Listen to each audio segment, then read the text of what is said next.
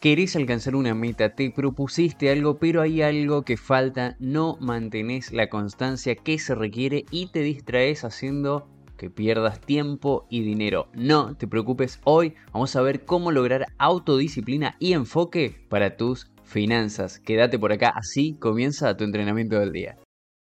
¿Querés ser vos quien controla tu dinero y no él a vos? Entonces estás en el lugar correcto. Quédate y descubrí lo que tenés que saber desde cero para dominar tu economía.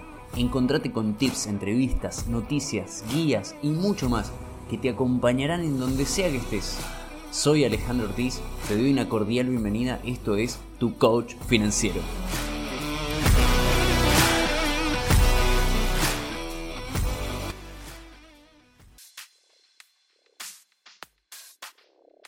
Aquí estamos entonces en la parte 2 del episodio 25 y estamos hablando, estamos hablando de 7 pasos para alcanzar, para lograr mayor autodisciplina y enfoque en tus finanzas y por qué no, también cuando eh, comiences, cuando completes estas, estos 7 pasos de los que comenzamos en el episodio anterior, en la parte 1 del episodio 25, veas que también lo puedas aplicar a tu vida. Y no vamos a hacer un repaso general de todo, te invito a que vayas a ver la parte 1 de este episodio, en donde estuvimos viendo acerca de qué era la disciplina, de que la disciplina era acción, de que la autodisciplina, en definitiva, era acción, era movimiento, es movimiento. Y entonces a partir de ese, desde esa mirada comenzamos a definir siete pasos, siete eh, puntos a tener en cuenta que son consecutivos en primera instancia, ¿sí?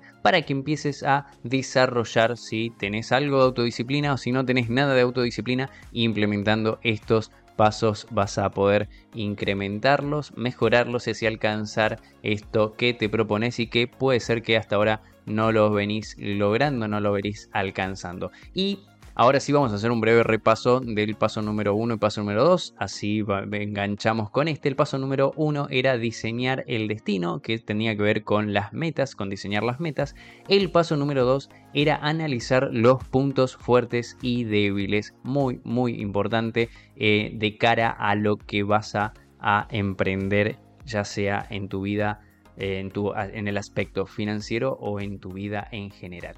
Y ahora entonces vamos con el paso número 3. Y el paso número 3 habla acerca de hacer un plan de acción. Sí, esta vez vamos a empezar a ponernos más rigurosos en ese sentido para escribir y esta vez sí, los pasos anteriores eran como una opción escribirlos o no, si bien siempre, siempre, siempre acá por lo menos te voy a recomendar que escribas todo. Ahora, este punto particularmente, el paso número 3, sí que eh, no sé si, si sería tan negociable o no, pero em, te recomiendo que lo vayas y lo escribas. Y luego de que ya tenemos una meta, de que ya sabemos con qué contamos y con qué todavía no contamos, importantísimo, importantísimo para elaborar un plan de acción, saber con qué contamos pero más importante incluso saber con lo que no contamos porque eso va a formar parte del plan de acción justamente. Y acá no se requiere ser un ingeniero en diagramación de planes complejos un director de proyectos de gran trayectoria, experiencia. Te digo, somos nosotros, sos vos con un papel a mano, una lapicera y todo lo que te imagines que hay que hacer para alcanzar tu meta.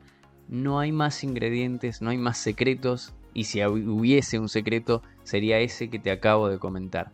Sería un papel, una lapicera y el tiempo suficiente, por supuesto, que te, que te puedas hacer para escribir los pasos que te imaginas para alcanzar esa meta que también la escribiste en algún otro papel. Y si lo tenés ahí a mano, mejor todavía.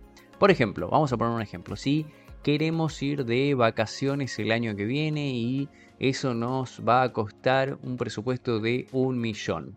Por ponerle un número, vos colocale la moneda que se te ocurra, pero o el importe que se te ocurra. Ahora, ¿cómo hago o cómo imagino que tengo que hacer para llegar a ese número para esa fecha? Bien, Por supuesto que una meta puede tener más elementos, ya lo estuvimos, te recomiendo que vayas al episodio 4, al episodio 24, como para ver cómo elaborar esa meta. Acá te puse una meta muy simplificada de ir de vacaciones el año que viene, tiene tiempo, tiene, tiene, un, eh, tiene un estándar de medición que es que tiene que lograr un millón y demás. Bien, ahora si es alcanzable, realista y demás, va a depender de cada situación. Eso ya también lo, eh, lo explicamos en esos episodios. Entonces, la idea es escribir, escribir lo que sea que se te venga en mente. Si podés hacer, y esto es súper recomendable, una línea de tiempo, mejor todavía. ¿Cómo vas a hacer esta línea del tiempo? Ese papel que tenés, si imaginemos un papel A4, una hoja A4, en blanca, lisa, que no tenga rayas ni nada por el estilo, trazamos una línea en una hoja, puedes ayudarte de una, de una regla, si no a mano alzada, como te salga, una hoja, la, la hoja la colocamos en horizontal y de punta a punta de la hoja trazamos una línea. Esa línea es una línea de tiempo, en este momento se acaba de transformar en una línea de tiempo. En el extremo izquierdo está el día de hoy, en el extremo derecho la fecha en donde te vas a ir de vacaciones. Por ejemplo, siguiendo el ejemplo de, que, que, trajimos, eh, que trajimos recién. Ahora, la meta que vos te hayas imaginado, por supuesto. Esa fecha final tiene que estar y por eso es que una meta tiene tiempo.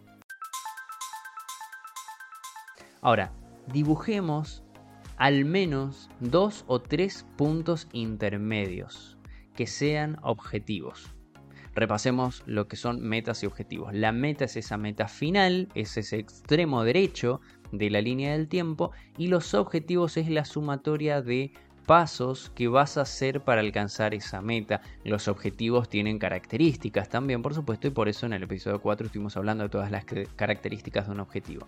Entonces, te pongo un ejemplo siguiendo con esto de las vacaciones.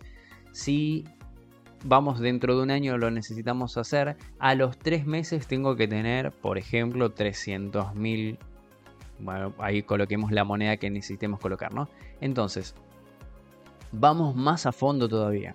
Entonces tenemos una línea del tiempo, algunas paradas intermedias, ahora agreguemos paradas intermedias entre las paradas intermedias. Para que no nos mareemos, entonces dibujemos puntos intermedios, ¿sí? Entre un objetivo y el otro. Entonces con eso vas a estar diseñando subobjetivos. Podemos hacer esta división o subdivisión las veces que querramos, las veces que quieras, las veces que puedas definir el objetivo más pequeño posible. Y el objetivo más pequeño posible puede ser tranquilamente, y ahí es donde adquiere mucha, mucha importancia, el paso anterior en donde definiste qué era lo que podías hacer y qué era lo que todavía no sabías hacer. Y si todavía no sabes ni siquiera cómo invertir, por ejemplo, puedes empezar a estudiar cómo invertir. Y el paso más pequeño posible sería ver dónde o con quién puedo aprender a invertir. Buscar en Internet. Dedicarme hoy una hora a buscar en Internet cómo cómo poder invertir, cómo aprender a invertir. Y ese es un objetivo y tiene todos los elementos para ser un objetivo. Es medible, ¿sí? porque va a arrojar resultados, vas a adquirir, encontrar 10 búsquedas, de 10 resultados, perdón, eh, vas a, vas a hacerlo en una hora, vas a darte cuenta si lo, alcanzaste o no al resultado. Es alcanzable porque, digamos, podríamos tranquilamente estar una hora, salvo que no tengamos internet y demás. Entonces, ese objetivo más pequeño ahora se transformó en tu próximo paso, en solamente estar enfocado en ese paso. Ahora bien, este que te acabo de comentar es el secreto máximo de un plan de acción, justamente, enfocarte en ese objetivo. A lo mejor tu objetivo es irte de vacaciones dentro de un año y tener un millón de pesos, dólares, lo que necesites para estar en esas vacaciones. Pero el paso más pequeño que podés dar hoy, porque hiciste tantas subdivisiones que llegaste a un paso muy pequeño que podés dar hoy, es investigar durante una hora en el transcurso del día cómo aprender a invertir. Ese es tu gran logro del día de hoy y solamente te vas a concentrar en ese. Ya dejas de pensar en el millón de las vacaciones. El millón de las vacaciones está ahí igual, no se te va a ir. Digo, como meta está ahí, no se te va a ir, no te preocupes. Ahora, enfócate solamente en ese paso que tenés adelante. Y este es el mayor secreto de todos, encontrarte en ese momento concentrado en ese próximo objetivo. Vamos entonces ahora al paso número 4 y que tiene muchísimo que ver y que está súper enganchado y por eso vienen así consecutivamente. El paso número 4 se llama paso a pasito justamente. Se llama así porque se trata de ir hacia adelante, de avanzar, no importando, no importando la velocidad. Y esto hoy en estos días de, todo tan rápido parece un gran desafío y es un gran desafío justamente. Y hay una frase que creo que se le atribuye a Martin Luther King Jr. que dice, si no puedes volar, entonces corre. Si no puedes correr, entonces camina. Si no puedes caminar, entonces arrástrate. Pero sea lo que sea que hagas, sigue moviéndote hacia adelante. Y aquí volvemos a esto de no tratar de hacerlo perfecto, de simplemente hacerlo como salga, va a estar bien, mejor que no hacerlo. Por esto, es súper útil el paso anterior, de dividir estos objetivos en subobjetivos pequeños para que te concentres en ese paso, no en todos los pasos que faltan, que estábamos hablando hace un ratito. Lo único que importa es cómo vas a hacer para lograr el próximo paso. Si hay un día que no se puede, al otro día lo vas a poder hacer. No se te va a olvidar, no se va a ir, no se va a escapar, porque es un único paso, estarás concentrado, vas a estar concentrado en un solo paso. Ahora, ¿vas a hacerlo más lento? Digo, ¿esto hará más lento tu camino? Nadie puede decirte eso.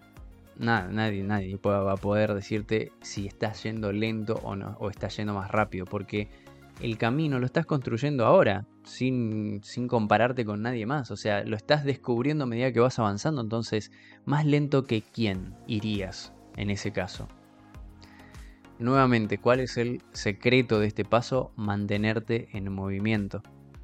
Como dijo Einstein, creo que también eh, se le atribuye la frase a esta, a él, que es Montar en bicicleta, decía Einstein, eh, al montar en bicicleta lo que te mantiene en equilibrio sobre ella es que estés moviéndote. Esto también, como el antiguo cuento de la, de la liebre y la tortuga, ¿no? Aunque parezca un cliché, todo bien, pero quien tiene el premio al final es quien se mueve sin importar la velocidad a la que se mueve. Entonces la invitación de este paso es hacerlo. Si no te salió hoy, lo, vas a intentar mañana.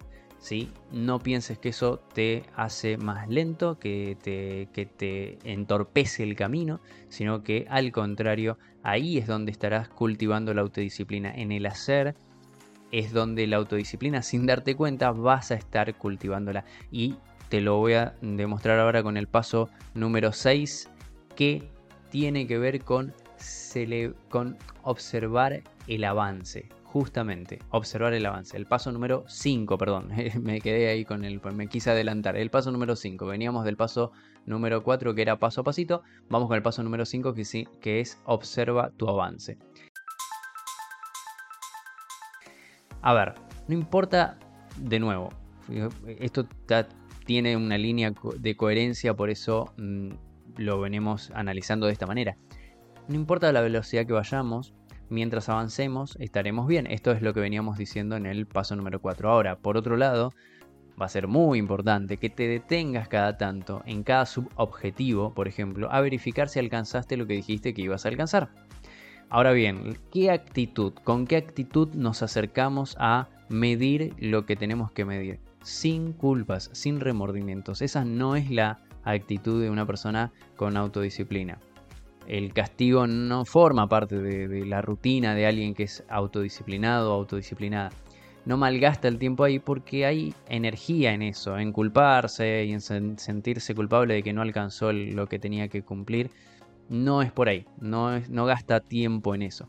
La actitud de la persona que es autodisciplinada es evaluar cómo viene para confirmar que viene bien en su camino o no y tomar las decisiones que requiera para volver a encaminar las acciones. La actitud de la persona que es autodisciplinada es de aprendizaje, no de castigo. porque no cumplió esa parte de la acción.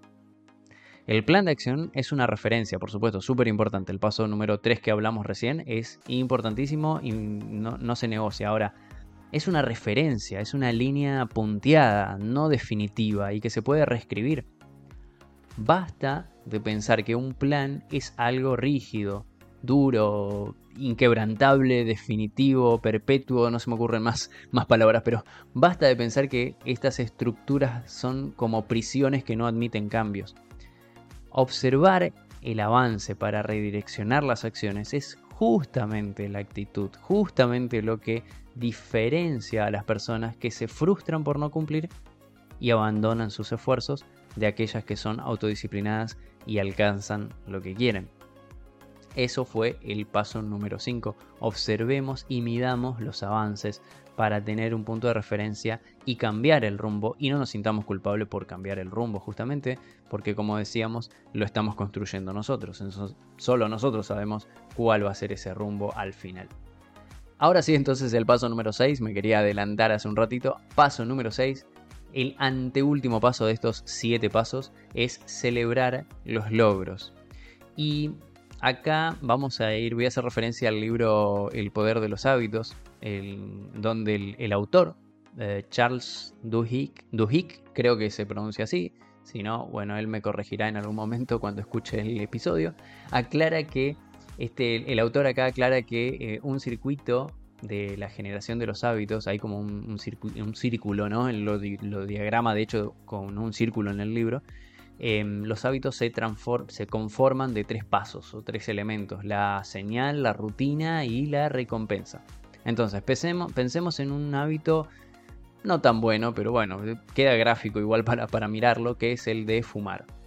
la persona que fuma, por ejemplo, em, tiene, primero, unas ganas de fumar puede ser porque vio a otra persona, porque ya está sintiendo la necesidad.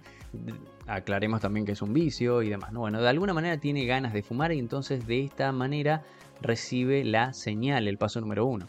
Entonces, enciende un cigarrillo. Por supuesto, esa es la acción y es la rutina que ya la tiene incorporada, a veces ni se da cuenta y me he encontrado con personas que me dicen encendí un cigarrillo y ni, ni sabía por qué Así que imaginemos qué tan automatizado puede estar esto en el, cuerpo, ¿no?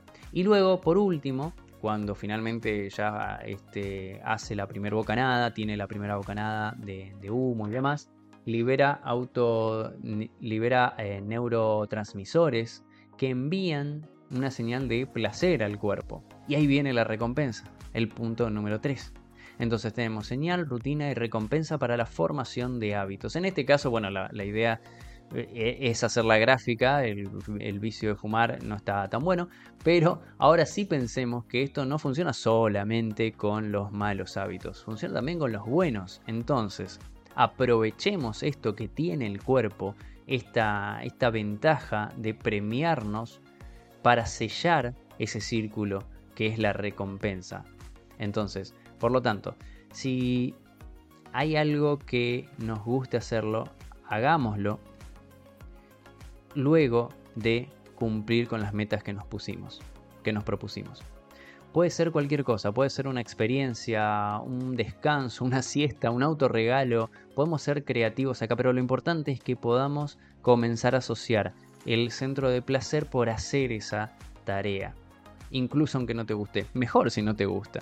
Entonces te premias y empezamos a dibujar ese círculo del hábito y qué mejor de un hábito que nos esté conduciendo a nuestra meta. Paso número 7, entonces el último de todos los pasos es apoyarnos en otros. ¿Qué significa apoyarnos en otros? Si bien todos estos pasos los podemos llevar en soledad tranquilamente, hay un componente que también, ya que lo tenemos como seres humanos, ¿por qué no aprovecharlo? Somos seres sociales. Entonces, ¿qué quiere decir esto? Que busques, que te animes, que busques personas que estén en la misma sintonía. A ver, no quiere decir si, estás buscando vacaciones que estén buscando vacaciones también. No, no, quiere decir que estén en la misma sintonía de tener metas, de que veas que se mueven, de que, que son proactivos, que están en búsqueda de prosperidad o que están en ese lugar que vos querés estar. Acercate a esas personas que consideres exitosas, que admires y pregúntales cómo haces lo que o cómo, cómo lograste lo que lo que lograste. Conseguí mentores, tutores, capacitaciones o unirte a comunidades en donde todos estén buscando aprender más. Estar rodeados de personas que buscan un mismo objetivo te va a ayudar a contagiarte de esa energía para que puedas mantener la autodisciplina y el enfoque en unos niveles, diría, saludables y que puedas conseguir lo que te propusiste. Estos son los 7 pasos que te recomiendo para alcanzar mayor autodisciplina y enfoque en tus finanzas, aunque también, como te lo dije durante toda este, esta primera parte y segunda parte del episodio, aunque también te van a servir para la vida en general. Estoy seguro de que te pueden ayudar si los pones en práctica, por supuesto, como te mencioné, de a poco, un paso a la vez, pero siempre moviéndote hacia adelante. Gracias, acá te quiero dejar un agradecimiento enorme por acompañar esta primera temporada de Tu Coach Financiero. Te espero en la segunda temporada para que estés siempre en forma, siempre entrenando, entrenada para triunfar en tus finanzas y en tu vida. Nos vemos.